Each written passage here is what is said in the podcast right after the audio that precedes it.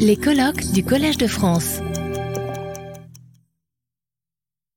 Alors, avant de passer à ma communication, je voudrais exprimer ma gratitude à ceux qui ont organisé cette colloque,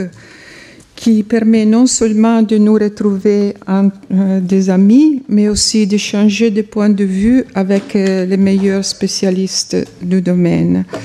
Et je m'excuse aussi si j'ai rédigé mon texte en italien, mais euh, je peux répondre après éventuellement en français. Il mio contributo odierno, il cui titolo è ambizioso, ha contenuti in realtà molto più circoscritti e intende fornire un aggiornamento di alcuni risultati delle nostre ricerche archeologiche di laboratorio,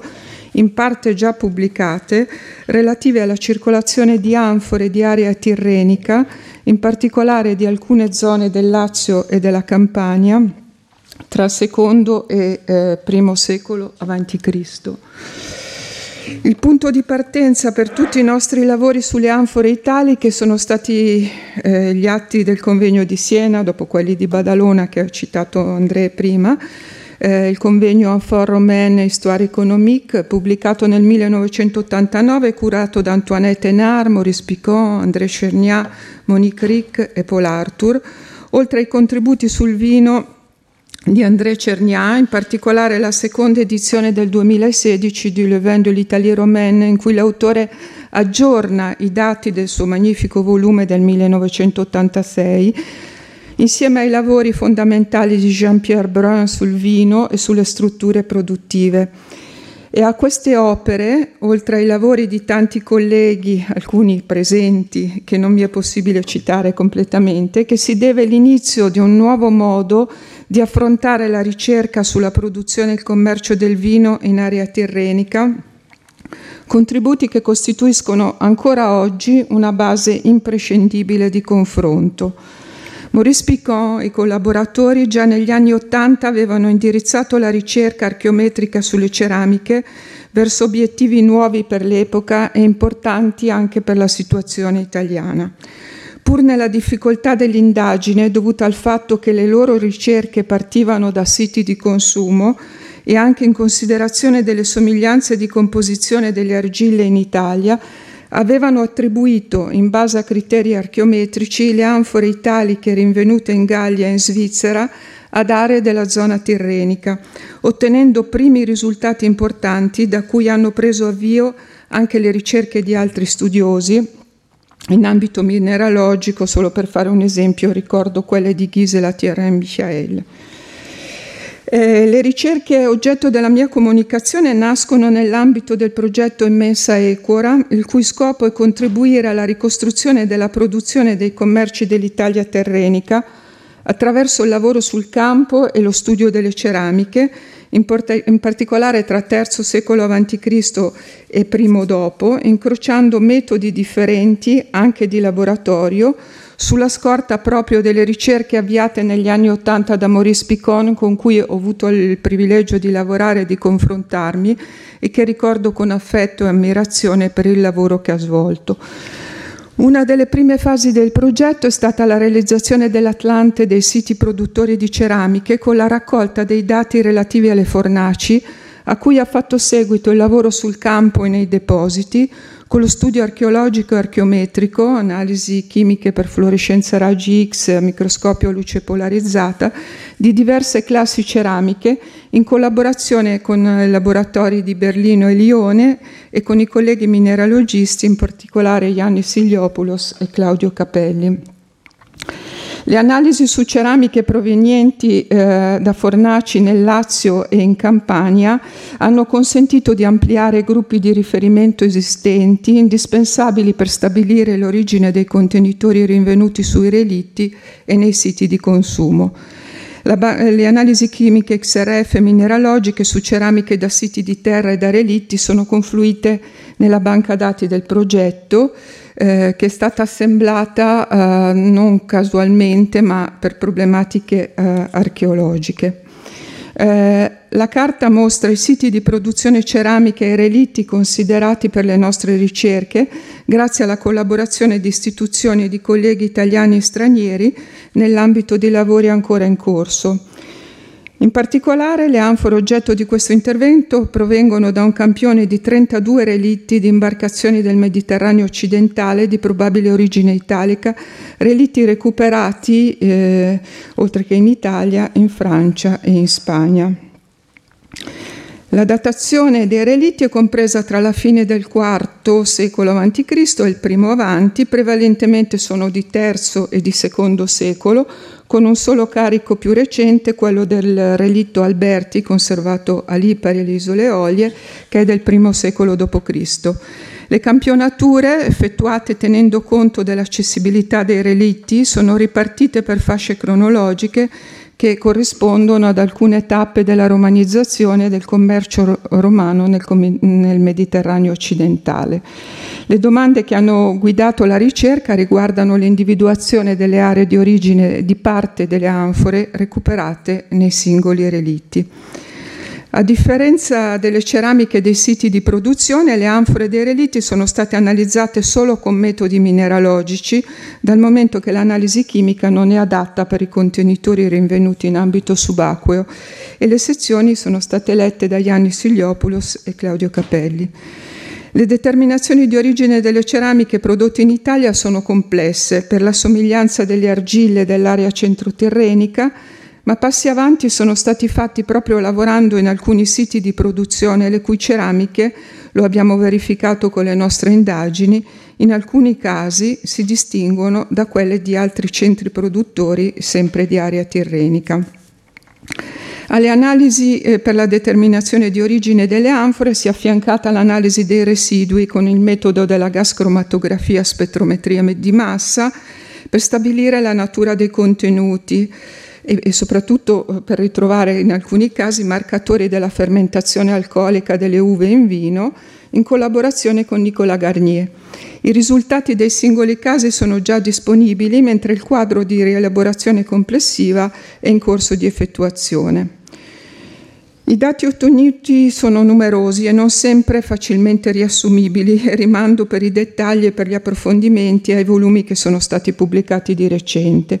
Per quanto riguarda l'interpretazione e la ricaduta in ambito archeologico-economico delle indagini di laboratorio, vanno tenuti in conto i diversi limiti a monte delle indagini stesse, soprattutto nel caso dei carichi di relitti, limiti legati alla casualità dei rinvenimenti, al fatto che non sempre tutto il carico viene recuperato e che le campionature spesso non rappresentano la totalità dei contenitori trasportati. Le nuove indagini sulle anfore dei relitti considerati comunque hanno consentito di attribuire diversi contenitori datati tra la fine del IV e il primo secolo, tra il IV avanti e il primo secolo d.C.,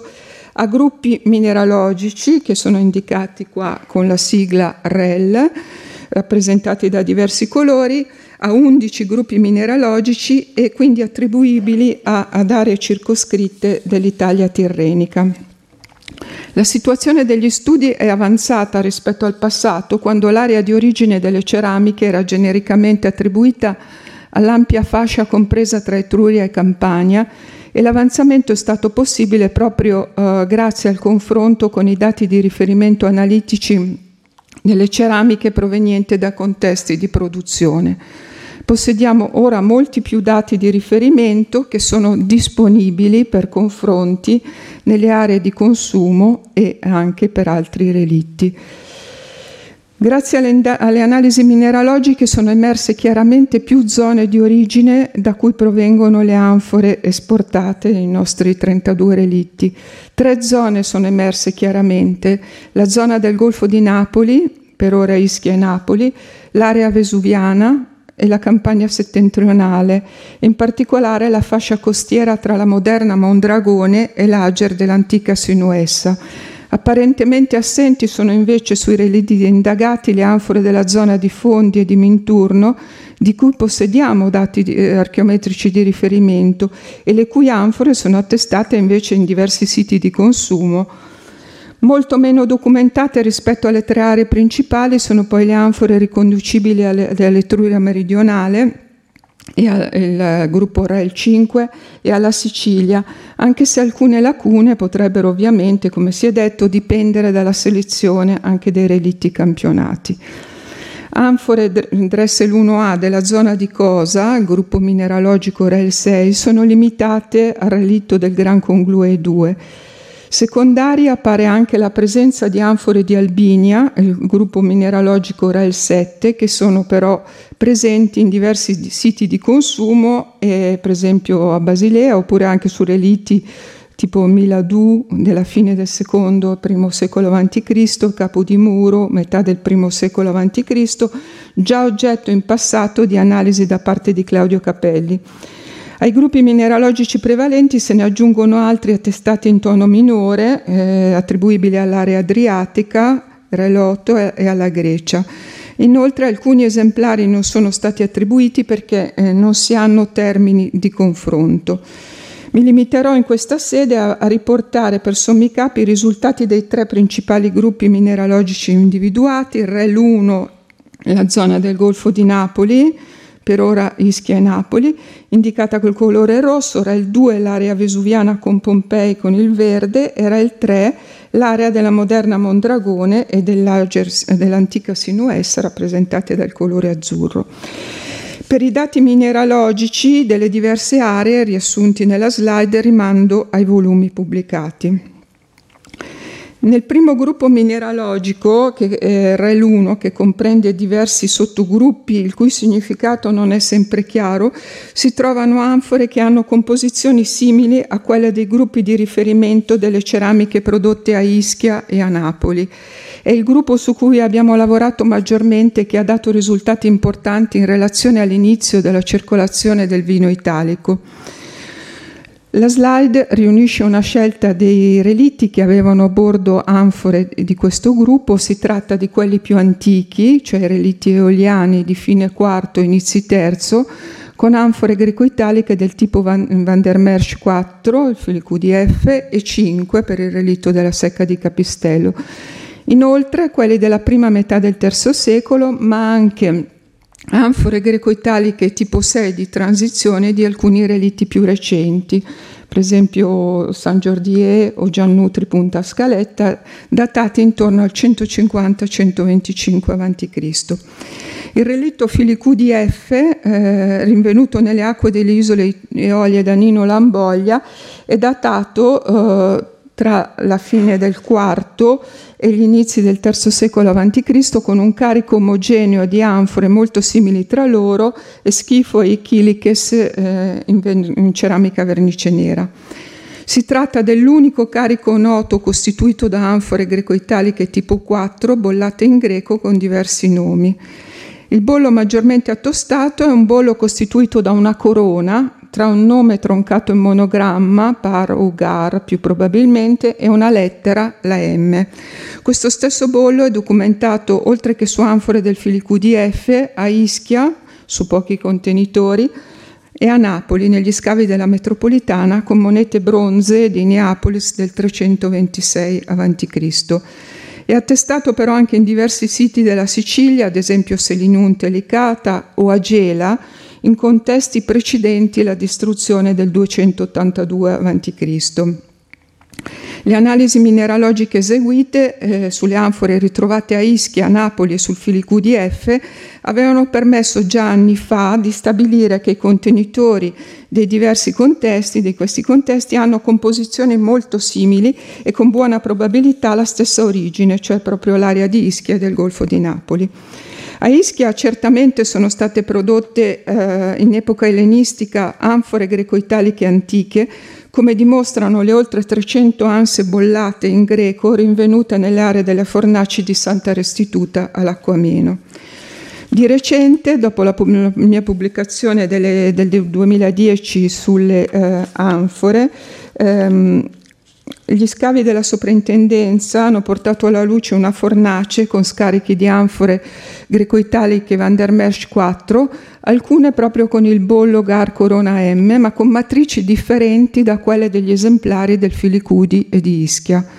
Anfore con questo bollo erano già state rinvenute negli scavi napoletani di Piazza Nicola Amore, nell'area adibita in età augustea ai giochi isolimpici.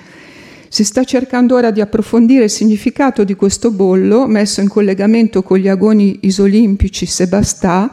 indetti a Napoli nel, 2000, nel, scusate, nel 2 d.C. in onore di Augusto, giochi che però continuavano probabilmente una tradizione di epoca precedente. Al sottogruppo REL 1, sempre il Golfo di Napoli, sono da riportare anche le anfore eh, tipo 5 del relitto della secca di Capistello a Lipari, Isole Olie, datato tra il 300 e il 280. Le anfore, i bolli e anche le composizioni sono un po' diverse da quelle del fil QDF.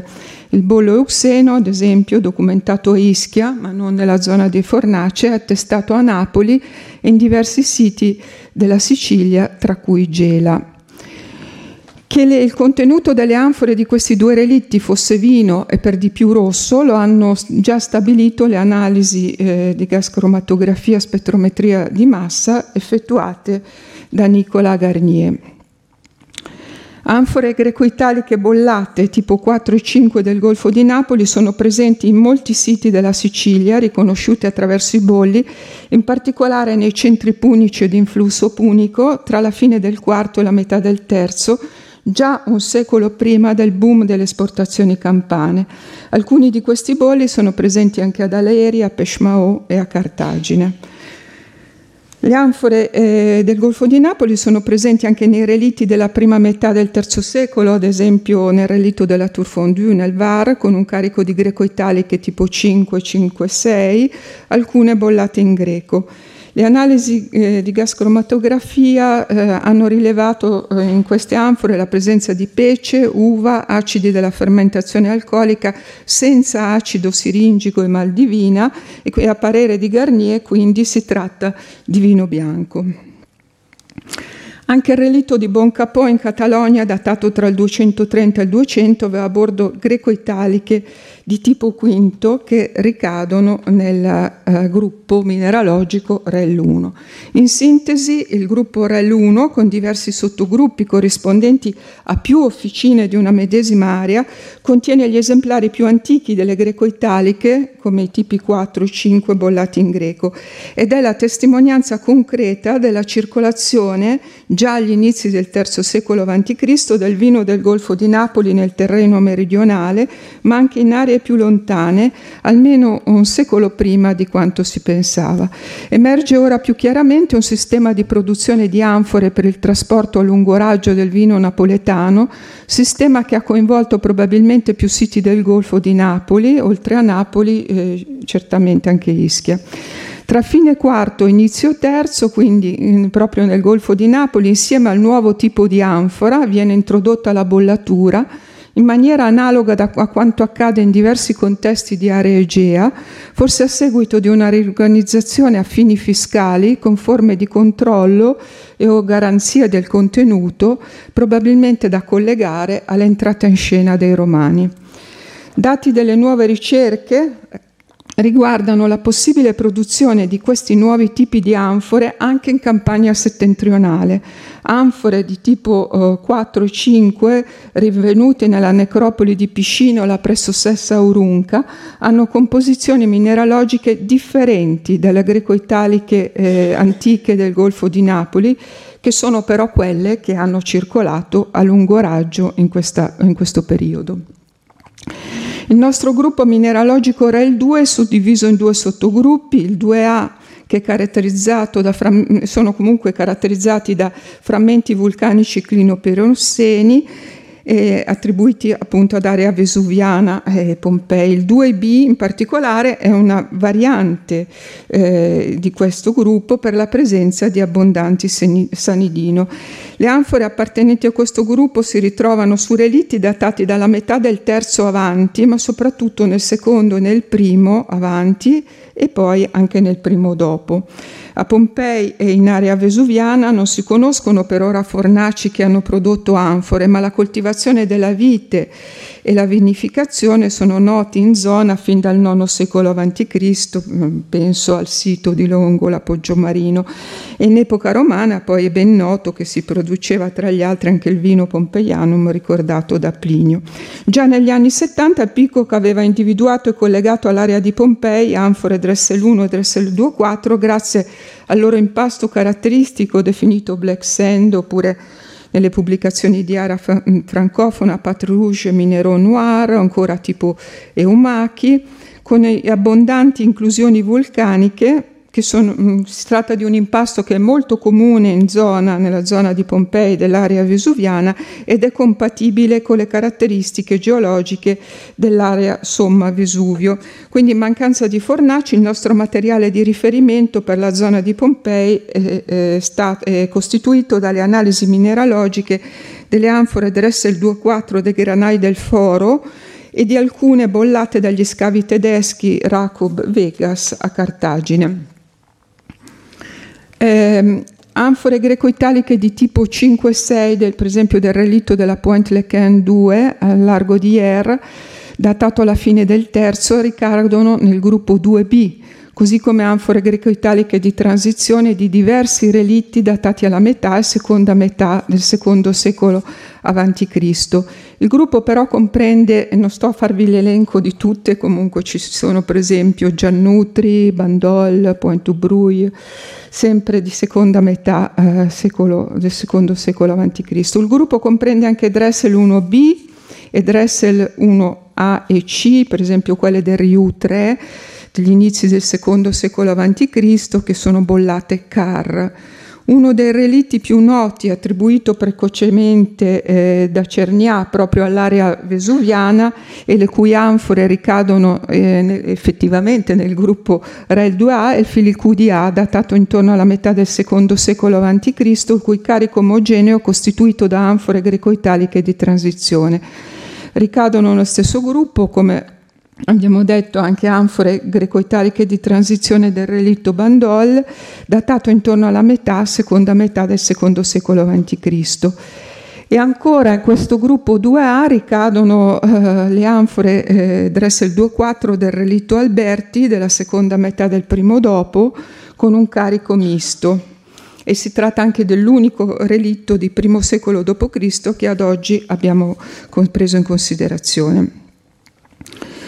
In questo caso le analisi dei residui effettuate su alcune Dressel 2.4 indicano poca pece, frutti ma non uva, bensì rosacee, sempre eh, la responsabilità è di eh, Nicola Garnier, mele, mele cotogne e pere e anche corpo grasso di origine animale, forse carne, perché è presente il latosterolo tipico del sangue che fa pensare a un riuso del contenitore. In, in, eh, definitiva, il gruppo mineralogico REL 2, attribuito all'area vesuviana, soprattutto REL 2A e probabilmente al, ad aree limitrofe il 2B, è un gruppo significativo e ben attestato dall'epoca repubblicana all'età imperiale. Anfore Dressel 1 e Dressel 2-4 tipo Black Sand compaiono in base alle analisi mineralogiche della TRN in percentuale molto elevata si tratta del 40% delle anfore a Aix e a Martigues e in quantità basse a Basilea e ad Augst, in quest'ultimo sito presenti dall'epoca augustea fino al 70 d.C. Il gruppo REL 3 comprende due sottogruppi dalle composizioni simili, REL 3A e REL 3B. Si tratta di argille contenenti vetro e rocce vulcaniche corrispondenti a diverse officine, probabilmente non lontane tra loro, di un'unica zona geologica. Tale zona è collocabile nell'area compresa tra l'attuale Mondragone e l'Ager e Sinuessa.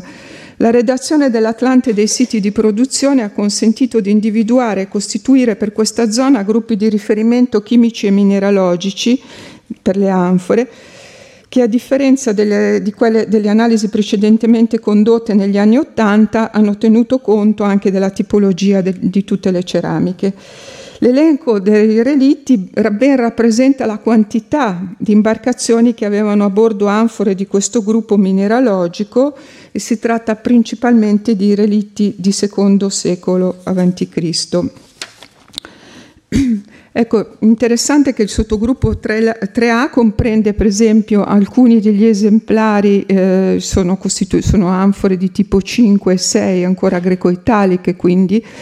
e, per esempio un'anfora tipo 5 è stata rinvenuta uh, nella nave punica di Marsala Punta Scario della metà del terzo ed è bollata M. Eh, Valeri ed è tra gli esemplari più antichi appartenenti al gruppo in, que- in questione. Anfore di tipo greco-italico 6 del relitto sono state rinvenute sul relitto Terrasini B di metà fine III secolo a.C. e tipi di greco-italiche di transizione al Dressel 1A sul relitto di Portopalo di Menfi di fine secondo e inizi I secolo a.C. Anche il sottogruppo mineralogico REL 3B comprende anfore greco-italiche tipo 6 di transizione e Dressel 1A,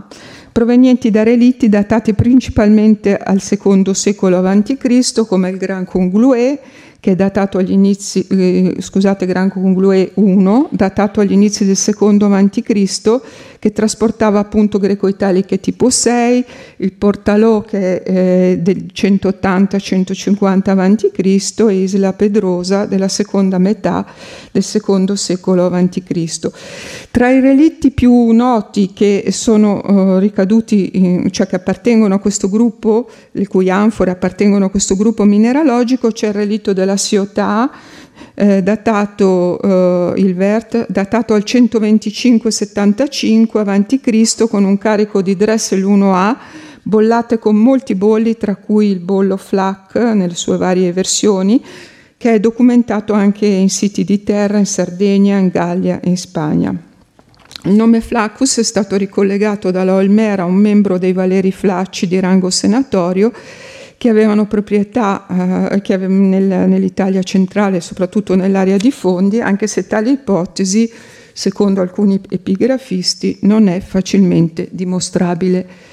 L'altro relitto eh, che appunto le cui anfore appartengono al gruppo eh, in questione è il relitto di Albenga in Liguria scavato da Nino Lamboglia, uno dei relitti che hanno fatto la storia dell'archeologia subacquea italiana datato eh, dalle nuove ricerche verso la metà del secolo, del primo secolo, con un carico di Dressel 1B e di ceramica a vernice nera. La fondazione delle eh, colonie di Sinuesse e Minturne nel 296 a.C., le due colonie gemelle collocate a presidio delle opposte sponde del Garigliano, favorirono lo sviluppo economico dell'area e costituirono una tappa fondamentale del processo di romanizzazione per il controllo militare. L'importanza dell'Ager di Sinuessa e la zona dell'attuale Mondragone, insomma, come area agricolo-produttiva di vini noti come il Falerno, è confermata dai rinvenimenti non solo di ville rustiche, ma di resti di officine di anfore, da cave di argilla e anche dalle analisi di laboratorio effettuate. La produzione di anfore riguarda già il III secolo, anche se la specializzazione produttiva è, è dal secondo secolo a.C. Di grande interesse a questo proposito sono anche i dati mineralogici ottenuti da Gisela Thierren sulle anfore dei siti di secondo e primo avanti, nella piana del Reno, nella zona di Basilea, in cui più di un terzo delle anfore rinvenute è originaria proprio dell'area di Mondragone, così come attestato anche a Lione in contesti tra il 160 e il 140 a.C. Quindi, per cercare di tirare un po' le somme, la ricerca effettuata riguarda solo un campione di relitti. La disomogeneità delle campionature non sempre consente di stabilire quali aree di produzione effettivamente prevalgano in un momento piuttosto che in un altro, anche se sono emerse delle linee di tendenza. Il progredire delle ricerche consente di conoscere meglio la fase iniziale dell'espansione dei vini italici e, come abbiamo detto, di anticiparne circa, di circa un secolo la diffusione. Sono le officine di Ischia e di Napoli e forse di altri centri del Golfo a produrre tra la fine del quarto e durante la prima parte del terzo le prime anfore la cui circolazione su ampia scala è dimostrata dal relitto Filicudi F o da quello della secca di Capistello, navi di grande capotaggio che avevano carichi omogenei di anfore prodotte in una stessa zona. La stipula del Fedus Ecum, il patto di alleanza tra Roma e Napoli del 326, apre la via a nuove opportunità mercantili, facilitate anche dalla coniazione delle monete della zecca di Neapolis che avviene in questo stesso periodo. Andrea Cernia, nella prefazione al mio volume del 2010, si chiedeva, a ragione, se la situazione del Golfo di Napoli non fosse il risultato della collaborazione tra viticoltori romani e mercanti napoletani. Nuove ricerche sono in corso su questo fronte e anche sulla bollatura in greco delle anfore in epoca ellenistica. Gli altri gruppi mineralogici attestati dalla metà del III secolo sono riferibili all'area vesuviana, all'area di Mondragone e Sinuessa. Anfore di tipo 5 e 6 in numero minore sono riportabili forse alla zona di Pirgi, punto di domanda, Cerveteri, e a quella di Tarquinia, Pian di Spille. Si contano inoltre campioni di anfore non attribuite, in quanto prive di confronti con gruppi di riferimento. Col passaggio dal III al secondo secolo a.C. per tutto il secondo secolo, con i tipi più tardi delle greco-italiche e anche quando eh, poi compariranno più avanti le, le, le Dressel 1, si osserva la presenza di contenitori da un numero maggiore di aree di produzione e l'aumento progressivo delle attestazioni di esemplari dall'area vesuviana e da quella di Mondragone Sinuessa Tali anfore si aggiungono ad alcune del Golfo di Napoli, apparentemente in diminuzione.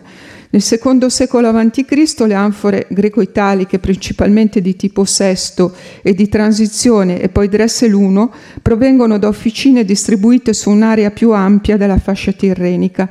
il fenomeno della dispersione delle attività produttive si osserva anche per altre forme di artigianato, per la fabbricazione dei metalli ad esempio.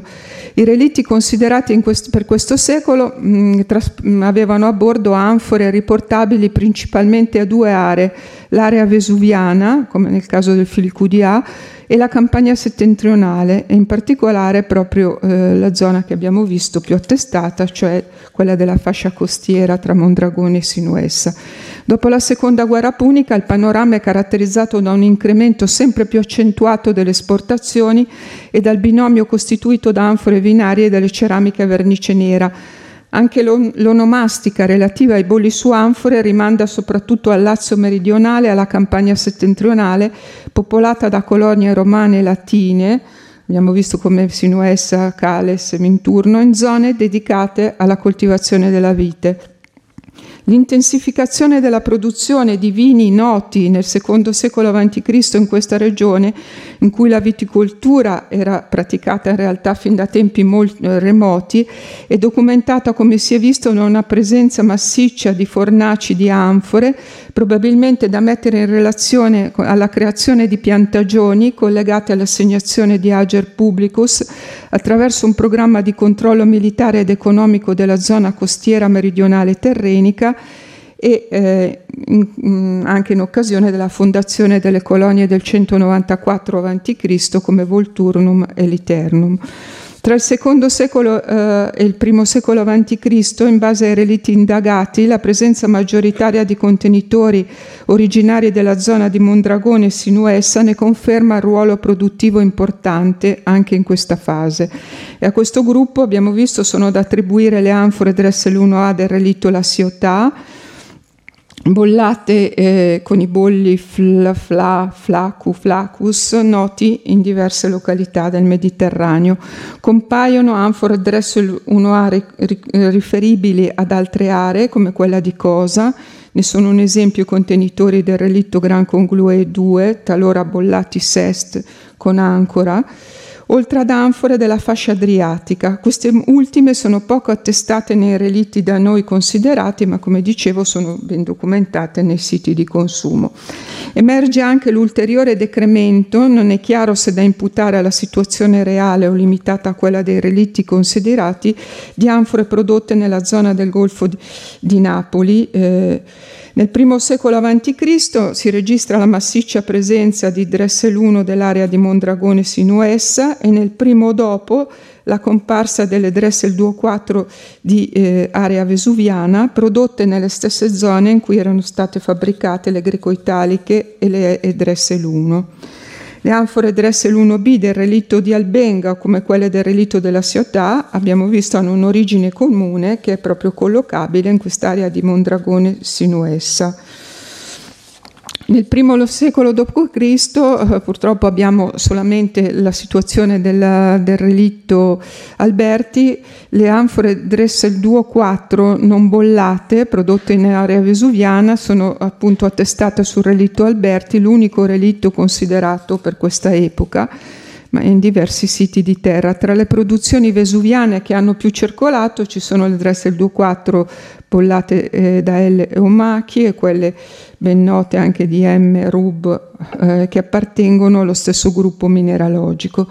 Nei siti di consumo in cui sono state effettuate indagini di laboratorio eh, per questa fase sono, document- sono documentati appunto i prodotti di queste officine, ad esempio a Basilea e Aux, eh, lungo il Limes Renano, eh, ci sono appunto, c'è una grande abbondanza di anfore eh, Dressel 2.4 anche dall'area di Mondragone e di Minturno, di siti indeterminati della fascia costiera tirrenica. Eh, Nell'ambito del, eh, sì, del, progetto, scusate, eh, del progetto Immensa Ecora sono stati riconosciuti e caratterizzati in laboratorio anche ulteriori centri di produzione di anfore Dressel 1 e Dressel 2.4 in Lazio e in Campania. Eh, la slide ne mostra alcuni della campagna settentrionale interna, per esempio Capua e Casilinum con greco-italiche di tipo 5 e 6, oppure le Dressel 1 di Rocca ed Evandro con le Dressel 1B bollate dalla gens Luceia, oppure ancora eh, quelle di Cale Spezzasecca dello scavo di Jean-Paul Morel, oppure ancora anche quelle di Sorrento con tutta una serie di scarti di fornace i cui contenitori però non sono stati individuati sui relitti eh, del nostro progetto. Comunque le composizioni delle anfore di tutti questi contesti non attestati sui relitti, sono, sui nostri relitti, sono distinguibili in laboratorio da quelle del Golfo di Napoli e di area vesuviana. E fin qui qualche dato appunto relativo ai relitti. Eh, Qualcosa invece per quanto riguarda il Lazio, faccio un unico esempio relativo al caso di un gruppo di anfore Dressel 1 bollate di cui non si conosceva l'origine, non attestate, che non sono attestate sui relitti da noi studiati, ma sono state rinvenute però in siti di consumo. Scavi di emergenza effettuati negli anni passati a Formia ci hanno consentito di individuare e caratterizzare molte anfore Dressel 1 B e C dall'ansa larga e scanalata, tra cui scarti di fornace, provenienti da una cisterna e da un'area di drenaggio in via eh, Vitruvio. Queste anfore eh, formano un gruppo chimico-mineralogico a parte, nuovo, la cui composizione è compatibile con la geologia locale. Alcune di queste anfore sono da riportare grazie ai bolli alla gens Elia, in particolare a un liberto, Artema, attestato anche in un'iscrizione di Formia che ricorda un M. Vitruvius Artema, forse un liberto della gens Vitruvia associato alla gens Elia di epoca repubblicana. Non è certo mai possibile che si tratti della gens Elia Lamia, famiglia di rango senatorio legata a Cicerone, nota almeno a partire dalla fine del secondo secolo a.C., con numerosi interessi e proprietà a Formia. Anfore bollate dalla gens Elia eh, sono note a Minturno, a Veio e in molti siti della Gallia occidentale, ad esempio nella zona di Toulouse su Dressel 1b, in contesti datati alla seconda metà del primo secolo a.C. Quindi l'incrocio di dati differenti anche di laboratorio consente di attribuire a Formia un gruppo di anfore, che sono Dressel 1b e C principalmente, diffuse ampiamente e bollate da questi esponenti della Genselia, eh, e questa produzione forse da collegare a uno dei grandi vigneti marittimi, cioè il Formianum. In conclusione faccio un breve cenno, solamente proprio si tratta di un cenno di passaggio alle ricerche sull'archeologia del vino che sono state avviate in questi ultimi anni nell'ambito del progetto Immensa Ecora e grazie anche alla collaborazione con Jean-Pierre Brun. In primo luogo le anfore sui palmenti in alcune aree della campagna del Lazio, i cui risultati sono stati in parte presentati al convegno eh, di Bonn nel 2019, organizzato appunto con Jean-Pierre e anche con Nicola Garnier. Le ricerche stanno eh, interessando soprattutto Ischia, ma in primo luogo è stato effettuato un censimento di tutta una serie di, di, di palmenti che sono, come è noto, queste vasche eh, scavate nella roccia e nel tufo, la cui tipologia è differente, che sono poste su alture ancora oggi ricche di vigneti. Il problema principale di, queste eh, strutture è la determinazione della loro cronologia anche se a seguito di studi nuovi in alcune aree, per esempio in Sardegna, sono stati datati all'età del bronzo fino ad epoche più recenti. In qualche caso eh, cioè il rinvenimento di reperti datanti di ceramica sembra a confermare anche l'antichità eh, di alcuni palmenti siciliani che furono poi riutilizzati in epoche successive. Sono, noi abbiamo effettuato eh, anche una serie di, per, eh, di analisi col metodo della gas cromatografia e spettrometria di massa, sempre con Nicola Garnier. Per la prima volta abbiamo provato uh, a vedere se si riusciva a rintracciare, appunto, eh, a ritrovare le tracce del vino anche su queste strutture che sono state esposte all'aria aperta per secoli in tutti gli otto gli impianti eh, rupestri campionati eh, hanno contenuto uva e in queste eh, strutture ha avuto luogo anche la fermentazione alcolica. Sono quasi tutti marcatori dell'uva nera, a parte uno, quello di Norchia, che conteneva solo succo di uva bianca fermentata.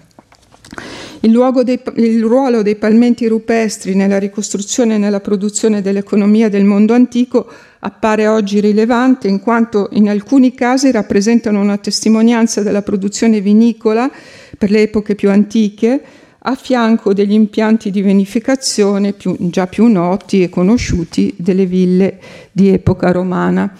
E a proposito di ville, ehm, Ecco, eh, du- mm, alcuni dati interessanti, seppure ancora molto preliminari, sulla produzione del vino vengono dalle ricerche che abbiamo ancora in corso su un'ampia area tra Ostia, Tevere e la via Ostiense e il mare. E la slide eh, sta, mm, traccia tutti i siti che abbiamo eh, campionato, che sono eh, siti anche di fattorie e mm, di ville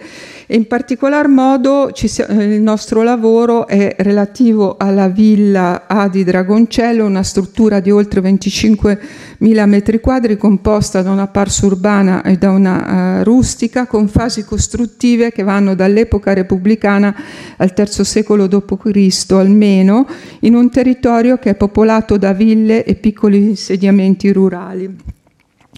La ricerca storico-archeologica si è concentrata in passato soprattutto sulla città di Ostia, mentre eh, in questa area ricchissima di testimonianze archeologiche ha ricevuto un'attenzione molto minore. Nel territorio è documentata la presenza di personaggi dell'aristocrazia urbana, tra cui Aurelio Cotta, Livio Druso, oltre a membri della gens Silia e Critonia gli Acilli Glabriones, coinvolti in attività produttive di compravendita dei terreni della zona in epoca tardo-repubblicana, come riportato dalle lettere di Cicerone ad Attico, dal re rustica di Varrone. Ecco, lo, lo scavo, eh, che è ancora in corso, ha permesso di portare mm, alla luce una struttura interessante, un unico nel territorio, un ambiente eh, che era probabilmente un'area di stoccaggio eh, e a pianta rettangolare di notevoli dimensioni, 20 metri per 11, diviso inter- internamente in 24 celle disposte parallelamente sui due lati lunghi. Lo studio dei reperti ha permesso di datare la fase di abbandono della struttura già agli inizi del secondo secolo d.C. Nel settore C, ecco qua, eh, laser scanner di questo ambiente. Nel settore C sono state individuate alcune vasche che facevano eh, parte di una struttura de- destinata alla produzione vinicola, forse bacini per la fermentazione e per questo appunto voglio poi avere anche un po' di consulenza da parte dei colleghi che si occupano più da vicino di questi argomenti quindi vasche a cui si accedeva con degli scalini eh, utilizzate in fasi diverse dall'epoca tardo-repubblicana. Sono venute alla luce anche le strutture di fondazione eh, di due lunghissimi ambienti LM ubicati nei pressi di una grande cisterna in mattoni datata al secondo secolo d.C., ambienti che contenevano alcuni d'olio de fossa. Lo studio, come dicevo, è proprio solo agli inizi. Lo studio della villa, comunque, e del paesaggio agrario del suburbio ostiense, popolato di ville e di fattorie rurali, di cui sono rimaste tracce che sono, stiamo cercando di assemblare, oltre alla revisione di alcuni contesti con doglia e anfore a Ostia, restituiranno dati nuovi in questa zona, soprattutto sui rapporti reciproci tra la produzione il consumo e la diffusione del vino nell'area di Ostia tra l'epoca repubblicana e l'età imperiale. Grazie. Retrouvez tous les contenus du Collège de France sur www.colège-2-france.fr.